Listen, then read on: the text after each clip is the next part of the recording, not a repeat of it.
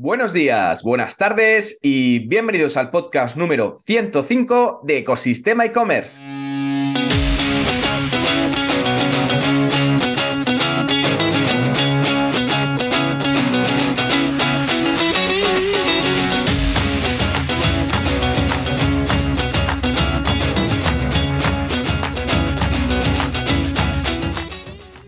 Podcast donde encontrarás todo relacionado con el mundo e-commerce, herramientas, trucos, noticias, emprendimiento y muchísimo más para crear tu tienda online o hacer crecer la que ya tienes.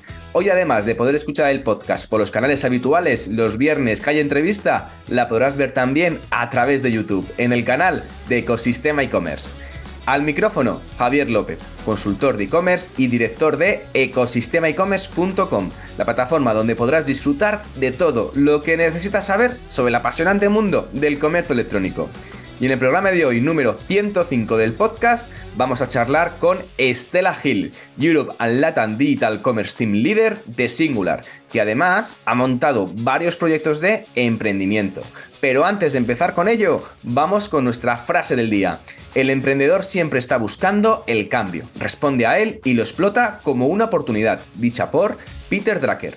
Y es cierto que el impulso de emprender es un tema muy personal. Es como un virus que se tiene o no se tiene. No todo el mundo puede emprender ya que depende mucho de las inquietudes de la persona que en un momento decide elegir horas y horas de su tiempo de ocio a un proyecto sin saber si va a merecer al final la pena. El emprendimiento sirve muchas veces para llenar inconformismos y en este caso vamos a hablar con Estela Gil, una inconformista que a lo largo de su carrera ha compatibilizado puestos en compañías, agencias, startups con emprendimientos de todo tipo, la parte de consultoría, headhunting, incluso montando una tienda online de bisutería. Hoy vamos a hablar cómo compatibilizar esa necesidad de emprender con trabajar por cuenta ajena. Sin más dilación, comenzamos. Muy buenos días y bienvenidos a los podcasts de los protagonistas del e-commerce dentro del canal de Ecosistema e-commerce. Y hoy tenemos a una grandísima invitada que es Estela Gil. Estela Gil, muy buenos días, ¿cómo estás? Buenos días, Javi. Pues fenomenal. Con tu compañía, ya sabes, todo fenomenal. todo, todo, todo rueda. Que muchísimas gracias por venir. ¿Cómo te encuentras hoy, hoy viernes? Pues ya cerrando la semanita, eh, con algunas satisfacciones además de esta semana por temas laborales, así que contenta, contenta. Eso es bueno, bueno, que vaya, que vaya todo en buena onda. Bueno, lo primero de todo, Estela, tú has trabajado como consultora, has estado en agencias, has estado en empresas grandes, en startups, has emprendido proyectos propios. La verdad que tienes un currículum bastante completo. Y la primera pregunta eh, de esta charla que vamos a tener hoy sobre el mundo e-commerce es ¿quién es Estela Gil y cuál ha sido tu camino hasta el día de hoy? Bueno, pues Estela Gil ante todo es persona. La verdad es que odio hablar de mí en tercera persona. Pero bueno, pues em, llevo más de 18, 18, años trabajando en la parte de marketing digital y e-commerce. Eh, bueno, eh, yo estudié en su día la licenciatura de publicidad y relaciones públicas. Eh, quería trabajar en moda, trabajé en moda, no me gustó el sector moda, hice un MBA para esa parte. Y luego, como bien has dicho, he estado trabajando en multitud de empresas, en Adeslas, en Grupo Villarmir. Eh, ahora estoy en Singular, he trabajado también en agencias pequeñas, he trabajado en algunas startups. Eh, me posicioné mucho en su momento en la parte de software as service.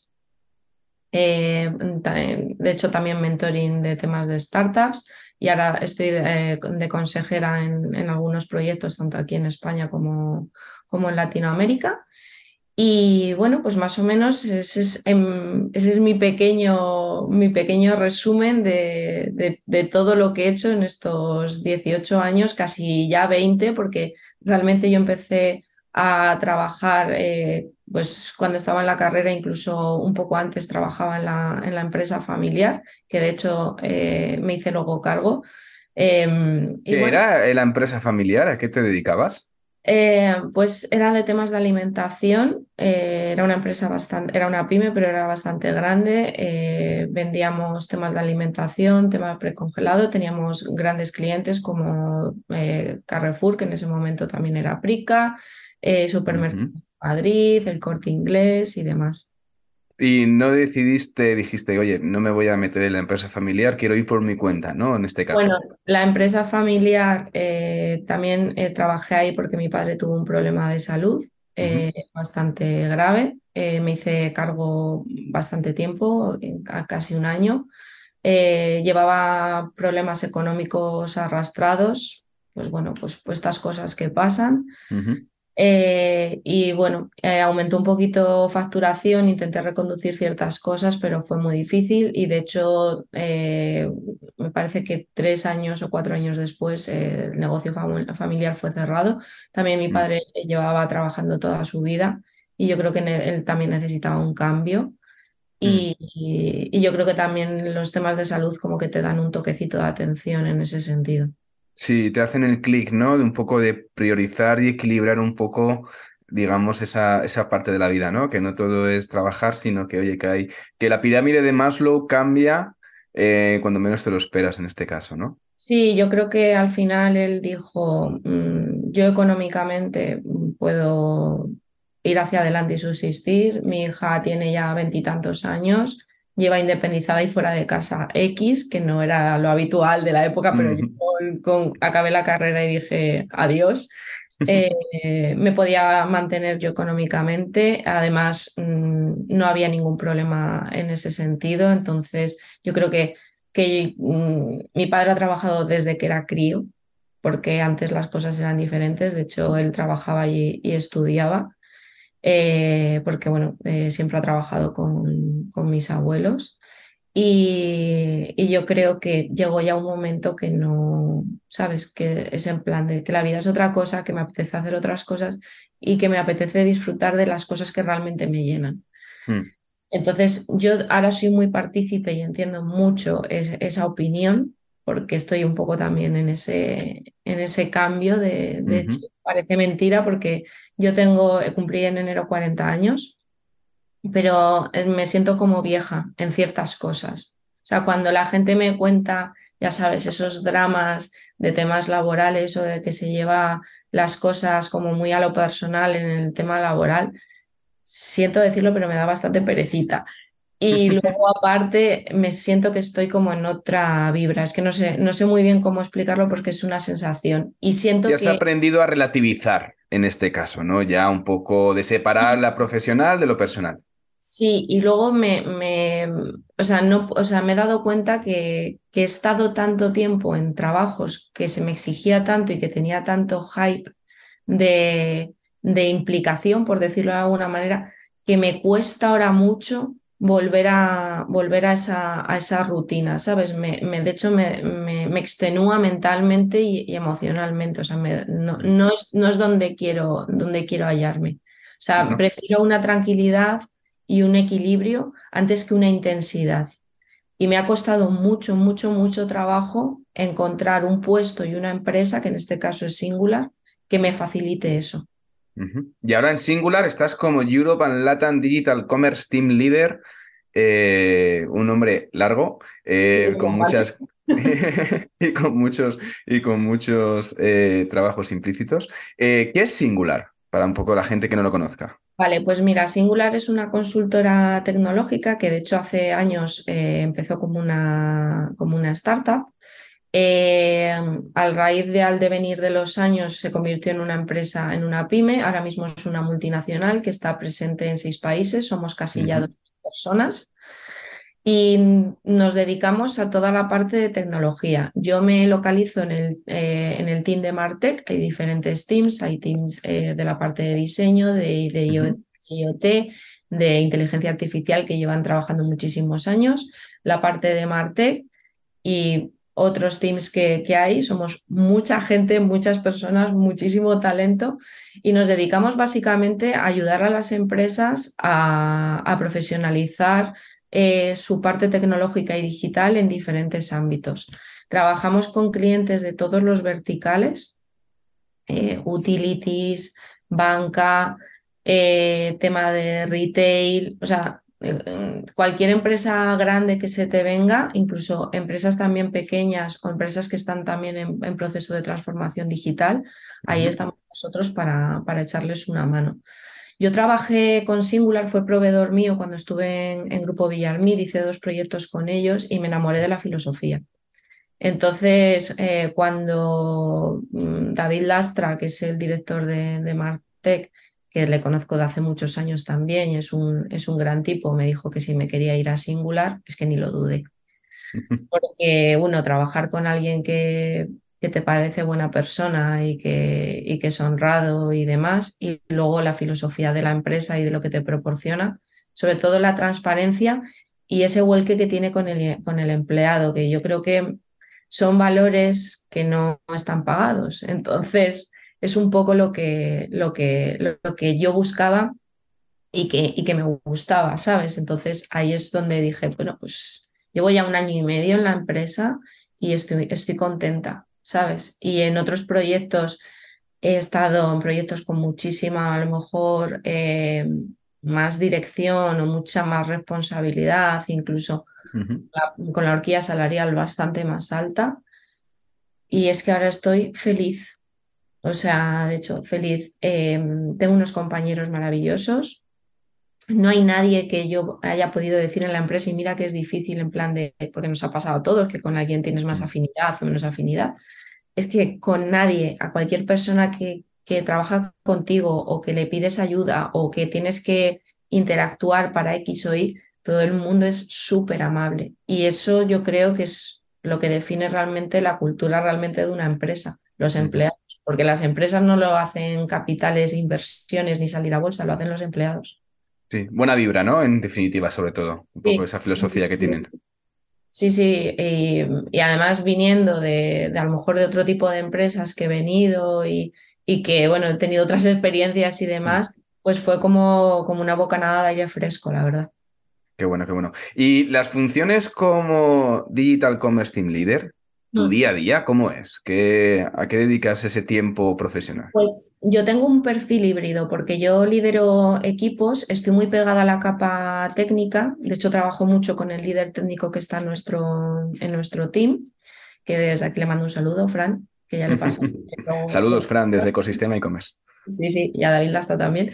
Eh, y, y, trabajo mucho, mucho con él. Eh, en la parte de, de, pues, de, cómo dirigir a la parte de los equipos técnicos, también cómo hacer la, la división para, para, los proyectos. También cuando entré en Singular estuve liderando proyectos, que es una cosa que, se, que creo que se me da bien porque soy una persona bastante organizada y estructurada y creo que para, para desarrollo de proyectos y liderazgo de equipo eh, es interesante.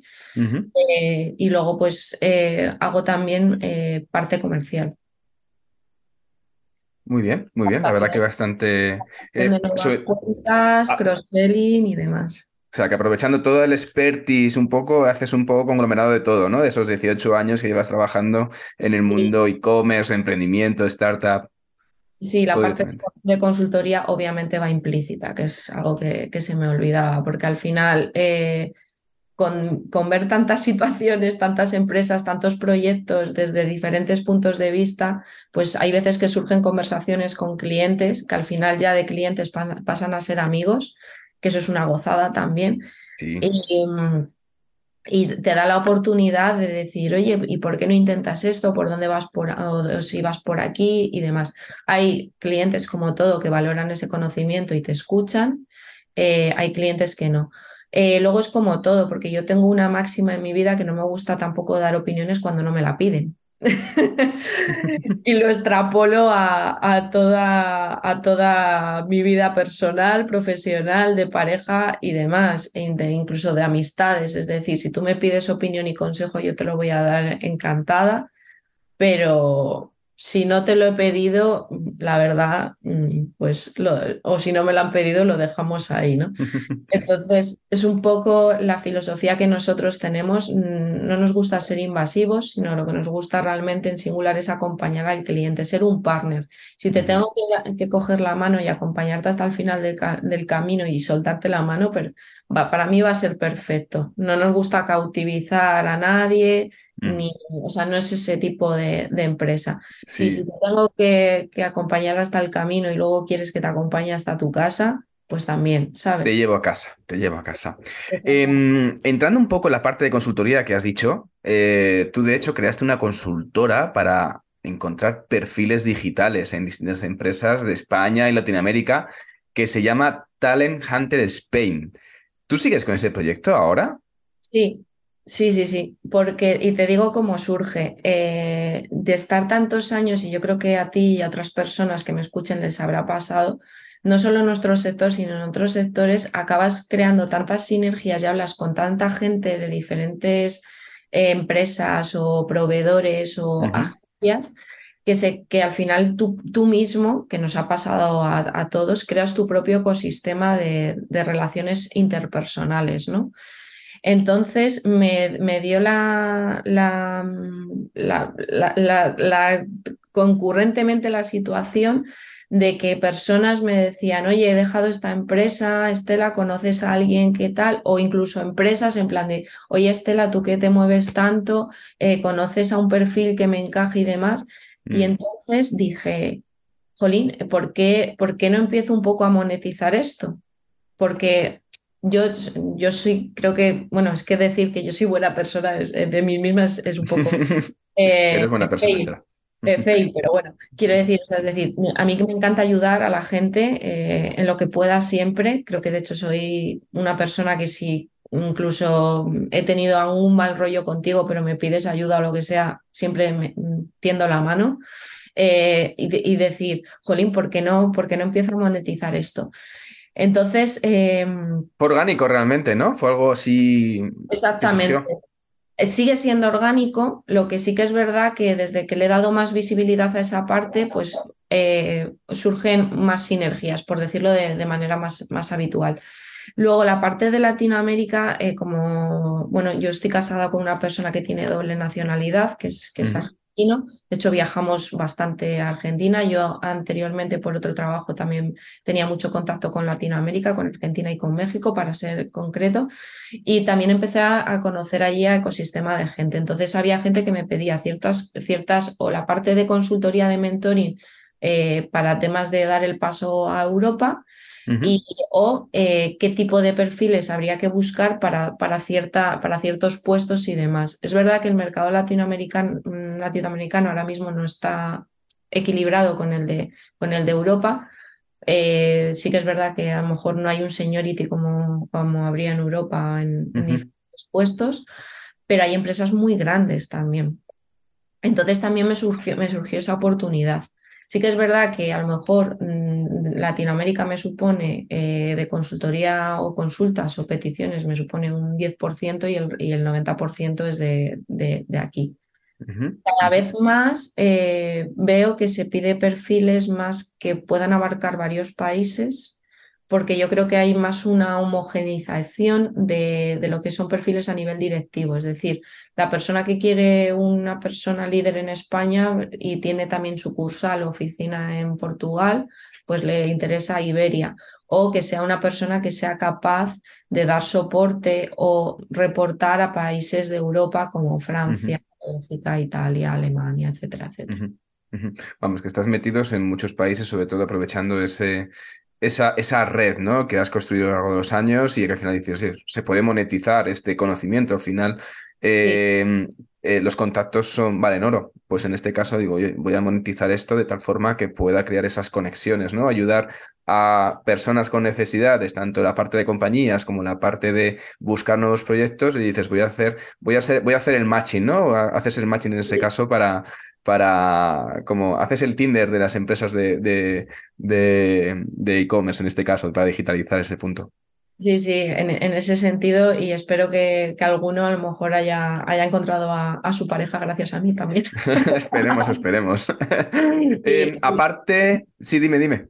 No, te iba a decir que eh, no he desarrollado mucho ese proyecto porque, bueno, podría haberme creado una página web, no sé qué, no sé cuántos, porque en el fondo lo focalizo todo en mí Ahora mismo no, no quiero, es una decisión que tomé hace ocho o nueve meses, no quiero dar el paso porque no es que yo me quiera dedicar exclusivamente a eso, sino lo que lo, he mm, focalizado como, como, una fuente de ingreso adicional a lo que estoy haciendo y a la empresa en la que estoy ahora que me gusta, ¿sabes? Entonces, porque la gente, que luego lo hablaremos más adelante con el tema del emprendimiento, eh, yo ahora mismo estoy cómoda trabajando por, por cuenta ajena y me, es fácil compatibilizarlo de esta manera. Quizás si le doy una vuelta de tuerca más, ya no esté en una situación tan cómoda. Tan cómoda, ¿no? Un poco de esa paz mental, un poco que buscas ahora, ¿no? En este caso. Y yo ahora priorizo mucho mi, estabilidad emocional y, el, y, el, tiempo familiar, la verdad. Y hablando de tiempo, ¿también estabas como consultora de e-commerce? También, en este caso, ahora también. Eh, Aparte de la consultoría de matching de perfiles digitales, eh, como consultora de e-commerce también estás ejerciendo. Sí, pero eso, pero eso llevo muchísimos años, porque al final de tanto trabajar en e-commerce, tanto de un lado como la parte del cliente, agencia y, proveedor de tecnología, surgen muchas cosas. De hecho, eh, me ha surgido consultoras de e-commerce para, para clientes no de aquí, sino de Estados Unidos. Es decir, que quieren vender su producto aquí en, en España y me preguntan mucho de pues, temas de cómo, de cómo está la parte del país a nivel económico, o sea, datos globales. Le preguntan también mucho Em, el sector retail donde ellos se quieren enmarcar, o sea que tienes que hacer un, benchmarking eh, y luego también tienes que hacer eh, analítica de lo que serían los players suyos de, competencia. Luego, como son los marketplaces, porque bueno, ya sabes que, que para vender en e-commerce hay en diferentes países hay marketplaces que funcionan mejor, mejor que mm. otros. También les tienes que contar esa parte. Me, preguntan mucho que me parece súper curioso cómo es el funcionamiento de Amazon aquí en España. Ah, pues muy parecido a lo que pasa en otros países. Claro, pero ellos en Estados Unidos, ya sabes que en Estados Unidos las distancias, igual que en Argentina y demás, entonces todo el tema logístico, el entramado logístico es bastante más complejo. Mm. Entonces te preguntan mucho esa parte de que cómo funciona Amazon aquí en España y, y otros y otros, y otros sellers. Eh, pero la parte de China como que no les gusta mucho. yo les he explicado muchas veces que, que, AliExpress y luego, bueno, han salido pues Miravía, en su momento para la venta de B2B, de venta por mayor, Joom también eh, funcionaba bastante bien, sobre todo la parte de retail de moda. O sea, les explico muchas cosas y se quedan bastante sorprendidos. Alucinan un poco en ese sentido, ¿no? Y, y, y, en este caso, cuando tienes esos clientes, eh, al final también el trabajo de consultora de e-commerce también empieza un poco de modo orgánico, ¿no? Esos primeros clientes, eh, ¿cómo, cómo, cómo, surgen? ¿Cómo, ¿Cómo sale la oportunidad de poder compartir un poco, aprovechar tu expertise, tu know-how para también monetizar esa parte con, con clientes de otros países? Yo soy totalmente sincera contigo, no voy aquí a inventar la rueda, a mí me llega todo por LinkedIn. Yo LinkedIn lo tengo súper depurado y súper al detalle, todo lo que hago, enlaces y demás, que creo que no es ningún truco ni nada que, o sea, aquí no, voy a inventar la rueda. Y todo, y todo me entra por, por ahí, la verdad. Y, y luego lo que hago es para, para compatibilizar, lo que hago es siempre con ellos acuerdo eh, en una primera reunión cuáles son los ítems donde quieren profundizar, les hago lo que sería la, consultoría por hora y lo acoto al máximo posible. ¿Por qué? Porque es que si no, te puedes, eh, lo que mm. habíamos hablado X, luego se va ahí y yo al final, y siempre soy súper sincera y digo que trabajo para, para una empresa eh, por cuenta ajena, que mi tiempo es totalmente dedicado a eso y además no quiero que se resienta y los proyectos o las, o las conversaciones que he tenido, porque hay veces que ni siquiera quieren tener que les eh, digas un papel, sino tener una conversación contigo y, y, tener y que les cuentes. Entonces a mí me encanta porque, uno, practico inglés, que echo mucho de menos eh, trabajar en inglés en mi día a día porque mi anterior empresa lo hacía eh, full time además. Eh, y, es mucho más sencillo porque incluso puedes compartir pantalla, puedes enseñar cosas y demás. Y entonces lo acotas de esa manera y es maravilloso. Y luego totalmente rentable, por supuesto. Por supuesto, al final son horas y, es que en plan de es escuchar el problema y, y, contar un poco el expertise. Es como casi pues, tomar un café con un amigo que tiene un problema y decir, oye, pues yo haría esto, yo haría lo otro, pero con compañías de otros países. Eh, ¿Es difícil vender servicios intangibles, eh, servicios en este caso, porque al final muchas veces a los clientes les cuesta un poco definir, por ejemplo, cuando te llega un cliente y te pide, oye, necesito definir la parte, ayúdame a buscar la parte estratégica para posicionarme en un país o para crear un proyecto, para eh, ampliar un proyecto. Entonces, a veces la parte estratégica y valorarla al mismo nivel que, que si se construye algo más concreto, como por ejemplo hacer una tienda online o abrir un canal en Marketplace o gestionar una campaña de marketing, eh, a veces como cuesta un poco más, ¿no? Valorar la parte estratégica, es como parece que va implícita, ¿no? En todo el resto de servicios. Yo te digo mi experiencia. Em, a nivel de Europa, en eh, vender la parte estratégica en España y, Portugal, por ejemplo, es, complicado. En Latinoamérica, no. Eh, están muy abiertos a escuchar. En Estados Unidos está muy valorada porque de hecho incluso está casi valorada un 50-50, o sea, la parte estratégica es un puntal muy grande para luego desarrollar y luego encontrar las palancas accionables y la parte de recursos técnicos para, para que eso se haga realidad. Y luego a nivel de Europa, eh, eh, Italia también les cuesta mucho comprar lo de la parte estratégica. Eh, Francia, Alemania, yo creo que también. Y luego eh, países del este, eh, que también he trabajado con alguno, he tenido alguna conversación, no entienden ese modelo. Son gente que son más accionables. Son más prácticos en este caso, son más de, dame, dime qué hay que hacer, la parte práctica, la parte estratégica ya la iremos viendo. Creo que también es todo un poco eh, entender sociológicamente la cultura y de dónde vienen. Entonces, en el caso de, países del este, influido, influidos, influenciados todavía por un, por un pozo o una persistencia comunista. Entonces, cambiar ese, ese, ese mm. pensamiento a nivel estratégico, sociológico y a nivel de negocio les, les, les, cuesta. Están en el camino porque, de hecho, ahora cada vez hay más empresas tecnológicas y ellos han intentado eh, irse a, la otra parte de, de Europa. Entonces, empiezan a darse cuenta de que pero siguen teniendo esa parte agresiva de hacer, hacer, hacer y no escuchar eh, y no hablar. Entonces, a veces es un poco complejo, pero es lo que te digo, en los otros países no, no hay problema. Aquí en España te encuentras de todo, ¿eh? pero es verdad que la parte estratégica está muy denostada. Pero también yo creo que es porque hay mucho vende humo, hay mucha gente que cuenta, cuenta, cuenta y luego no hace nada. Eh, también venimos de un pozo de la parte de marketing digital, de que, de aquí, aquí se contaban grandes cosas y luego había grandes empresas y luego todo fue como a menos y, demás. Y yo creo que también la gente está cada vez un poco más desilusionada en ese sentido. Bueno, otro día hablando con un, con un amigo me decía, no, he visto un perfil en LinkedIn que, que pone Prompt Engineer, experiencia cuatro años. Y digo, madre mía, Madre mía, este, este sí que tiene experiencia en, algo que, que, hasta hace nada pues era totalmente residual. Así que interesante, interesante.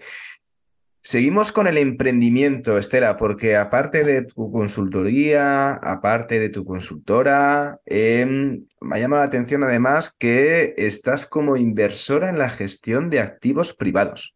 ¿Qué consiste esto?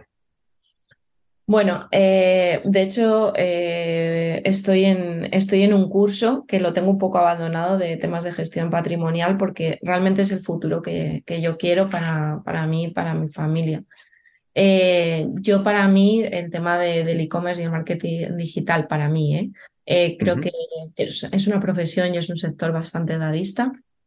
No, no, porque, no porque el sector en sí no puedas crecer en él, sino porque realmente eh, vienen nuevas generaciones que vienen con nuevos patrones de consumo, entonces al final estar en un continuo cambio, cuando eres un poquito más joven lo llevas muy bien, cuando vas mayor, pues a veces que te, que te cuesta más. Y luego hago, una broma siempre con la gente, en plan es que no quiero ser la yaya del e-commerce, la verdad, no me, no me, apetecería. Y entonces eh, busqué una alternativa. Eh, por suerte o por desgracia, pues a nivel familiar eh, nunca hemos tenido problemas económicos, de hecho, eh, por, pues, pues por, el día de mañana eh, tendré un gran patrimonio, entonces era un poco la idea de empezar a invertir para el día de mañana que quiero hacer con, mi vida. Hay una conversación que, surge mucho cuando quedamos en, las quedadas samiteras y es ¿y qué vas a hacer? Es como los futbolistas, ¿no? ¿Y qué vas a hacer cuando te retires? Y, yo encuentro siempre dos perfiles, perfiles como el mío que se quieren dedicar a otras cosas. De hecho, a mí mm, el día de mañana, eh, si la vida me lo permite, me gustaría retirarme en Argentina. ¿Buen eh, sitio? Sí, y, no, y pasar de la ciudad, vivir en el campo. A mí me ha gustado mucho el campo. Eh, de hecho, tenemos una finca a las afueras de, de Madrid. Toda mi vida he montado a caballo, he tenido caballos, tengo perro, ¿Sabes? Entonces, esos son los valores que yo quiero inculcar a, mi familia y, es, un poco la tranquilidad que, quiero tener. Entonces, estoy trabajando para, para, ello. Sé que no tiene nada que ver con lo que te estoy diciendo, pero el emprendimiento va un poco para, por calidad de vida y lo que quieres realmente en tu futuro. Estoy hablando a lo mejor de 10 o 20 años vista, ¿eh? no, no a, a corto plazo. Entonces, yo mi vida no, no me la veo ni, ni viviendo en Madrid, ni en la casa que estoy ahora, ni en las otras casas, ni nada. O sea, yo mi vida la, la veo ahora mismo em, en, otro, en otro lugar, en otro país y con, y con, otra, y con otra serie de, Vamos, que es que no me importaría hacerme gaucha, ¿sabes? Y estar todo el día sucia montando a caballo llevando vacas de un lado a otro. O sea, por eso. Bueno, desconexión digital en este caso sería también. Y, y, lo agradezco mucho. Por ejemplo, es una cosa que, que hago mucho cuando salgo de vacaciones. Nosotros siempre intentamos hacer vacaciones fuera del país precisamente para forzar todavía más la, la desconexión digital. Incluso a la familia le decimos oye, ni ya ni te mandamos WhatsApp, en plan de te llamamos, en plan de estamos bien, hemos llegado, tal, no sé qué, no sé cuántos, y a lo mejor alguna WhatsApparte para mandar algunas fotos, pero yo hay incluso días que me, me tiro con el, con el móvil en, en modo avión. Mm, eso es, una, eso es un privilegio, la verdad. Em, está, está muy bien esto de poner el foco dentro de 15, 20 años y, empezar a, poner las piedras en el camino, ¿no? Para poder recorrerlo y, poder llegar un poco a esa, esa, meta que buscamos. Pero antes de esa meta, eh, digamos, de hablar de futuro, me gustaría también seguir hablando de pasado en el sentido de más proyectos de emprendimiento. Más proyectos sobre todo, y como no, estamos en un podcast de e-commerce, hay que hablar de proyectos de e-commerce. Y tú montaste una tienda online que se llamaba Colgantes de Origami. Sí, claro que sí. En Shopify, además. En Shopify, en Shopify. Eh, ¿Montaste ese proyecto con más gente o tú sola? ¿Cómo fue la experiencia de, ese proyecto? ¿Cómo fue inicio? Bueno, con, con apoyo de, de, mi marido. Eh, pero bueno, apoyo más emocional que, otra cosa, porque ahí ocurre como, como vamos, además lo, lo compatibilizaba lo que estábamos comentando antes con trabajo por, por cuenta ajena, además ese año también estaba con los preparativos de, mi boda. Mm. Eh, entonces eh, fue complicado. Me encantó montar toda la tienda, me encantó toquetear cosas de, en Liquid para, para la parte de, de CSS. Eh, me encantó montarme toda la parte logística, me encantó porque yo compraba un proveedor de China, hice, relación con él a base de, comprarle, porque claro, eh, yo estocaba en casa porque eso no, no, ocupa, no ocupa espacio, de hecho tenía una, una habitación dedicada exclusivamente a eso. Y era un proyecto que si lo hubiese metido más horas y si lo hubiese inyectado un poco de, pasta en ese momento, funcionaba muy bien porque tenía pedidos eh, todos, todas las semanas, tenía un, margen bastante amplio y realmente lo que necesitaba era un poco de, de darle fuel, pero es que no me daba la vida realmente. O sea, de hecho, como yo mm, trabajé muchos años en la parte de SEO, eh, me lo posicioné en primeras páginas, o sea, le hice de todo, o sea, de, de, arriba a abajo, toda la parte de redes sociales, toda la parte de imágenes, eh, todo. Todo sola, todo sola. Todo, sola. Y, y, la verdad eh, es un proyecto que me gustó mucho. lo que pasa que llegó un momento que es que no me daba los, las horas para atenderlo. Y luego decías, pues el fin de semana ya, pero es que yo el fin de semana en esa época pues me iba a montar a caballo, tenía que hacer vida conyugal, Eh, eh, también eh, cada fin de semana tenía una cosa, que si el vestido de novia, que si ahora ir a probar lo de... Bueno, el que se ha casado sabe a lo que me refiero. Y, y, a, mí, a mí no me daba la vida, ¿sabes? Entonces, claro, tenía ahí la ansiedad como compañera de vida. Entonces, al año siguiente, en 2018, ya cerré, cerré la tienda. Pero... A pesar de estar facturando y ser rentable.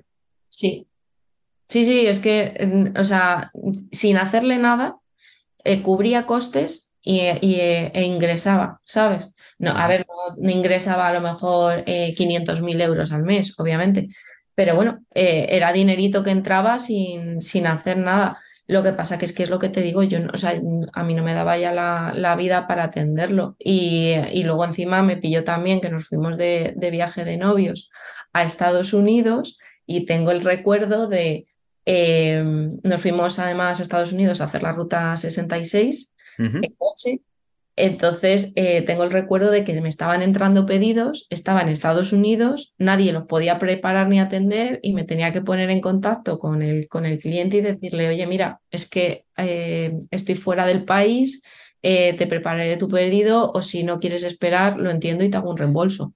¿Sabes? O sea, era, era tan, porque al final un e-commerce y encima llevándolo una persona sin tener nada de apoyo, pues es como el que tiene una tienda en la calle si no estás y la tienes cerrada, pues... Mm, es curioso porque una tienda, una tienda de calle, tú la ves en... cerrado por vacaciones en agosto, un bar o lo que sea, y dices, no pasa nada, la gente tiene derecho.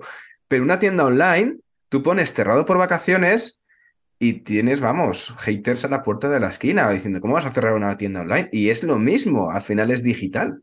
Entonces, es curioso, pero nunca, nunca me he encontrado el caso y me gustaría encontrarme el caso de bueno, yo la verdad que yo durante el COVID eh, lo tuve que hacer en un proyecto, es decir, oye, durante los primeros 15 días del COVID eh, no vamos a entregar por la salud de la gente que está en el almacén y por respecto al tema de, oye, que hay esta incertidumbre. Pero encontrarte una tienda, eh, quizás un poco puedes abrir ese paso, ¿no? En el mundo de e-commerce para que estamos acostumbrados al 24/7 y, y, al estar constantemente eh, con la tienda abierta, decir, oye, es que esta tienda va a cerrar por vacaciones del 1 al 15 de agosto. Y quizás debería empezar a implementarse eso, ¿no? De ese descanso para todo el mundo, independientemente de, de, la tienda y el tamaño del e-commerce. Pues eh, eso fue una de las decisiones que, porque además yo luego cambié de, de empresa y me, me costaba, o sea, me costaba el hecho porque además yo soy una persona que me considero bastante autoexigente. Entonces, ahora ya cada vez menos, ¿eh? pero en esa mm. época sí. Entonces, me costaba, me costaba mucho el hecho de no poder dar un servicio en condiciones. Mm. Entonces dije, mira, para no dar un servicio en condiciones, honestamente, pues ha sido un proyecto que lo he montado yo desde cero, me he creado una marca desde cero. Eh, he tenido clientes, tal, no sé qué, pues mira, lo cierro y ya está. ¿Sabes? Fue más eh, como un proyecto de decirme, lo, me lo propuse, lo hice y lo conseguí, que... y un reto. Me daba, exactamente, me daba dinero y, y ya está. También es verdad que, mm, que, yo vengo, que a lo mejor a otras personas no les pasa y, y creo que en el emprendimiento es fundamental, yo vengo de una familia de empresarios. Entonces he visto también el sacrificio que conlleva. Yo misma en mis propias carnes he estado gestionando esa parte. Entonces creo que esa parte la tengo quemada. Entonces la parte mm. del emprendimiento, yo cuando la gente me cuenta las cosas, yo eh, me dice, no, es que voy a montar esto, me gustaría. Yo digo, Jolín, o sea, qué maravilla. Y en el fondo les envidio, por, pero es que a mí me da una pereza mental el hecho de... de has pasado esa fase ya, ya directamente, ya claro.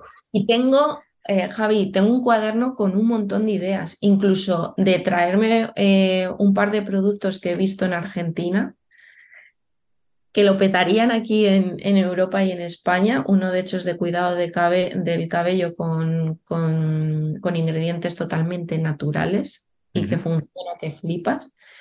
Y incluso estuve escribiendo eh, a la marca para tal, porque bueno, ya sabes cómo van las formulaciones, yo realmente puedo coger parte del producto, irme a un laboratorio que me saquen la formulación y replicarlo y venderlo. A no ser que tenga una patente, te voy a contar cosas, a no ser que tenga una patente y una marca y aquí en España, que en este caso no la tenía, porque solo opera en, la parte de Latinoamérica, en, en, ah, en, Argentina, en Brasil y en, y en México.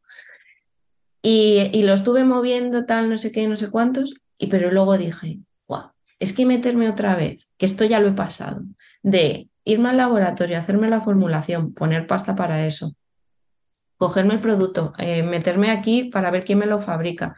Porque esas cosas las tengo muy, muy aprendidas porque mi madre tuvo muchos años, a toda su vida laboral, trabajando en un laboratorio farmacéutico. De hecho, le, pedía, le pregunté a ella varias, varias cosas. Eh, luego, eh, vete a la oficina de patentes y marcas, registra la fórmula y luego tienes, cuando tengas ya el nombre, registrar el nombre, bla, bla, bla, bla. Todo eso es esa parte. Y luego monta un e-commerce, ponte a vender, es un producto que funcionaría muy bien en, redes sociales. Eh, ponte a, toda, es que todo el tema de los influencers, y mira que me gusta el tema de los influencers y, cómo motivan a la compra y tal, pero verlo desde fuera, ¿sabes? No tenerlo desde dentro. No tienes que saber que el, todo el tema operativo, porque al final el e-commerce el 90% son operaciones realmente. Claro, entonces me he dado cuenta que me he vuelto ya, ya, me he vuelto vieja porque lo que no me apetece es remangarme. Pero, pero yo mentalmente ya me he hecho todo, todo mi plan, incluso me, he hecho hasta mis propios dibujos, tengo mis cosas, no sé qué y no sé cuánto, ¿sabes? Entonces, por eso que te digo que muchas veces tengo muchas ideas para, para hacer, lo que pasa que es que luego pienso, ojo, y lo bien que estoy yo ahora, pues eso, con mis consultorías, con mis perfiles tecnológicos, con mi trabajo de ahora, con mis compis que son geniales, eh, teniendo una conversación como tengo ahora contigo, haciendo lo de, lo de las quedadas de Samitec, que eh, está lleno de gente fantástica, sabes que además es gente vitamina y que mm. cuando quedas con ellos eh, te vas, como digo yo, con el corazoncito llenito de amor a casa y con unas cervecitas de más.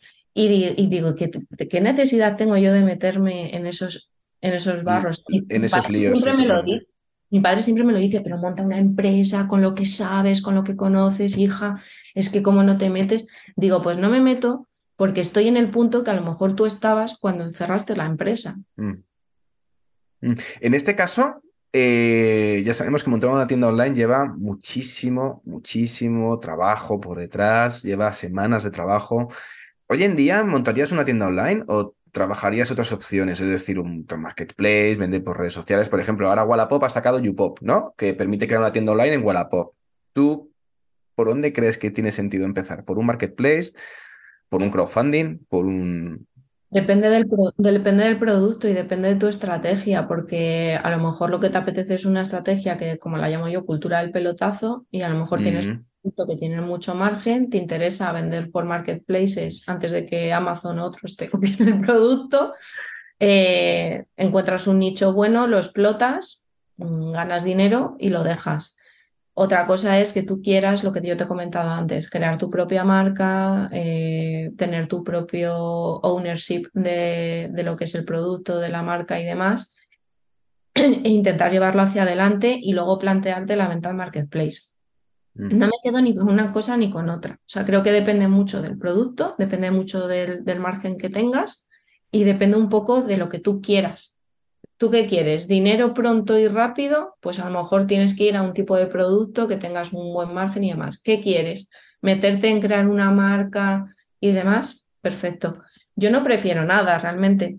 Pienso que la parte del desarrollo de e-commerce hoy día con un Shopify, si tienes ya la conceptualizada la marca y demás, dándole a fuego en, en dos, tres meses con un Shopify Plus, por ejemplo, si vas a tener X ventas o si no, pues con un Shopify Advance y no vas a tener... En dos, tres meses tienes montado un e-commerce full, ¿sabes? Em, y, no y ya tienes que meterte en la otra parte, que es la parte de captación, la parte de temas de redes sociales, o sea, dar a conocer tu marca. Si no te interesa eso y quieres vender, es que se puede vender de mil maneras. Hay gente que vende productos en grupos de Telegram, te quiero decir. Entonces, hay mil cosas que, que se pueden hacer y para, para conseguir X. Yo creo que depende mucho de lo que tú pretendes. Si tú pretendes embarcarte en un proyecto con una marca eh, con la parte de crear tu propio e-commerce, vender online y demás, creo que tienes otro, otra rueda de aprendizaje y vas a tener unos tiempos quizá a lo mejor más dilatados que otra persona que lo que quiere es cojo este producto porque los, los, chinos lo hacen así, o sea, cogen un producto que tiene un mar, que pueden sacarle un margen de beneficio X y empiezan a vender en, marketplaces. Venden marketplaces la parte de D2C y luego en la parte de B2B al por mayor. Y lo que hacen es cash, cash, cash, cash que ese producto deja de ser rentable, buscan otro producto y, demás. Y es así como, como se funciona, o, por lo menos es mi visión de cómo funciona la, venta online hoy día a nivel internacional. Vale, y a la hora de emprender, un poco esta toda la experiencia que has tenido, tanto montando proyectos de servicios o proyectos como e-commerce, es mejor empezar, tú empezaste sola, ¿vale? En temas de e-commerce y en otras empresas. Pero es mejor empezar solo o empezar con socios. Y, en esta pregunta es, em, em, ¿qué es mejor? ¿Qué, cuál es la opción más adecuada cuando tienes un proyecto que es tuyo, que la idea es tuya, que es propia y que lo quieres empezar a arrancar ya? Yo, mis socios ahora mismo son mi padre y mi marido. Entonces, eh, yo creo que cuando te planteas hacer con un socio le tienes que conocer como si fuese tu pareja, porque yo creo que hay veces que es más difícil eh, eh, disolver una sociedad con un mal socio que, disolver un matrimonio.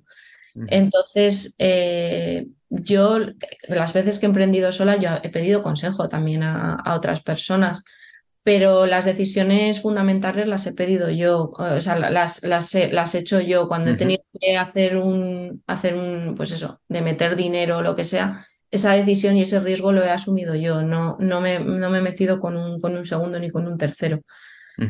Mm, yo te voy a contar experiencias que yo he visto en otros. He visto gente que era muy buena, que ha tenido socios muy malos y que han hecho que una empresa que podía haber sido puntera a nivel mundial mm, se haya ido a la mierda. Eh, y he visto personas que han estado solas y que por no pedir ayuda, no estoy hablando de mí, pero por no buscar eh, eh, personas y demás, podían haber conseguido X y se han quedado en Y. Yo creo que es que depende mucho de, la persona y del tándem que tú intentes crear. Yo no me suelo, o sea, pero creo que es por un tema mío personal. ¿eh? Creo que yo soy una persona que suelo tener las ideas bastante claras. Eh, tengo algún defecto, como todos tenemos en el mundo, que hay veces que no escucho. Mm. Y creo que cuando estás un poco en esa tesitura de que tú lo tienes muy claro, el otro te está diciendo, ojo, pero tal, y demás, hay veces que puedes crear fricciones. Y yo ahora, mi meta en la vida es tener en mi vida las menos fricciones posibles con todo el mundo. Menos dolores de cabeza, sí. Sí, sí, sí. Yo, de hecho, tengo una máxima que es que lo que no quieres que te hagan a ti, no se lo hagas tú a los demás. Entonces, y es una máxima que, que he extrapolado toda mi vida. Eh, los errores que he cometido en mi vida, tanto laborales, eh, familiares, relacionales, los he asumido y he tenido un aprendizaje de ello. Entonces, eh, estoy un poco en, esa, en, esa, dinámica. Creo que, que, si tú encuentras un buen socio, creo que lo puedes petar y creo que debe ser una experiencia súper bonita. Yo en mi caso es que por las circunstancias no he tenido esa, fortuna, ¿no? Ese matching con esa persona que digamos que pueda acompañarte en ese proyecto que tienes tú entre manos. Exactamente. Mm. Tengo o sea, tengo eh, proyectado cosas eh, con mi pareja, pero al final es mi, mi, pareja, entonces no cuenta como un socio a nivel de business, aunque son temas de business también, como tal. Y luego temas, temas familiares. De hecho, mm, hago mucha consultoría de temas familiares, de temas además patrimoniales que no tienen nada que ver con la parte de e-commerce, con, familia. De hecho, a veces hasta somos un poco pesados porque nos volvemos un poco en bucle de conversaciones que tenemos una y otra vez. De esto lo podíamos hacer así para sacar esta rentabilidad o esto lo podíamos hacer así y demás. Y ya por ir terminando, Estela, esta charla, eh, sobre todo de emprendimiento por cuenta ajena, por cuenta propia y, y compatibilizando un poco esto, al final tú has estado compatibilizando ahora mismo proyectos por tu cuenta y luego ahora estás trabajando eso por una compañía como singular, pero la parte tienes proyectos, side projects aparte, ¿no? Eh, para los que, que, te permiten sobre todo seguir alimentando ese, ese bichito del emprendimiento. Para todas las personas que se encuentran en esa situación de compatibilizar el trabajo por cuenta ajena con el emprendimiento, para aquellos que se encuentran en la misma situación, eh, ¿Cómo, ¿Cómo, podrías un poco esas sugerencias de, de poder, eh, digamos, equilibrar vida profesional propia con vida profesional por cuenta ajena? Es decir, porque al final, ¿en qué momento, eh, ¿en qué momento ves si merece la pena o no merece la pena? Porque al final, como, como hemos dicho antes, tema de felicidad y tema de horas del día son muy limitadas y no da tiempo a todo. Entonces, ¿en qué momento se puede, cómo se puede compatibilizar y cómo se puede dar cuenta diciendo, oye, merece la pena ese esfuerzo extra que estás haciendo por tu, con tu tiempo de ocio, porque al final es el tiempo que no, que no disfrutas con tu pareja o contigo misma. Claro, yo creo que eh, además en las mujeres es mucho más complicado porque es eh, tu tiempo de ocio, tu tiempo de, de, dar tiempo a la familia, porque yo creo que eh, siempre tenemos un componente como más de, de unión de, de, ese pegamento de, la familia. Y luego, pues eso, eh, tus horas y tu jornada. Yo creo que depende también mucho en la fase vital que tú estés y en el tipo de trabajo que tú estés desempeñando. Yo ahora mismo eh, tengo poca operativa y bastante gestión. Entonces, yo lo que hago es organizar y delegar para que la gente haga un cumplimiento de objetivos. Ese es mi trabajo por cuenta ajena. Entonces, eso me permite por decirlo de alguna manera, tener eh, un, un, estrés emocional o una gestión emocional menor que a lo mejor un trabajo que tendría que tener más exigencia porque sería yo la que sería la parte accionable o la parte operativa que me ha pasado en otras, en otras partes de, mi vida. Porque yo mi trabajo eh, me lo intento organizar bastante bien. Es decir, yo por la mañana tengo mis reuniones, mis seguimientos de proyectos, reuniones con clientes, bla, bla, bla, bla y mi parte operativa son por las tardes.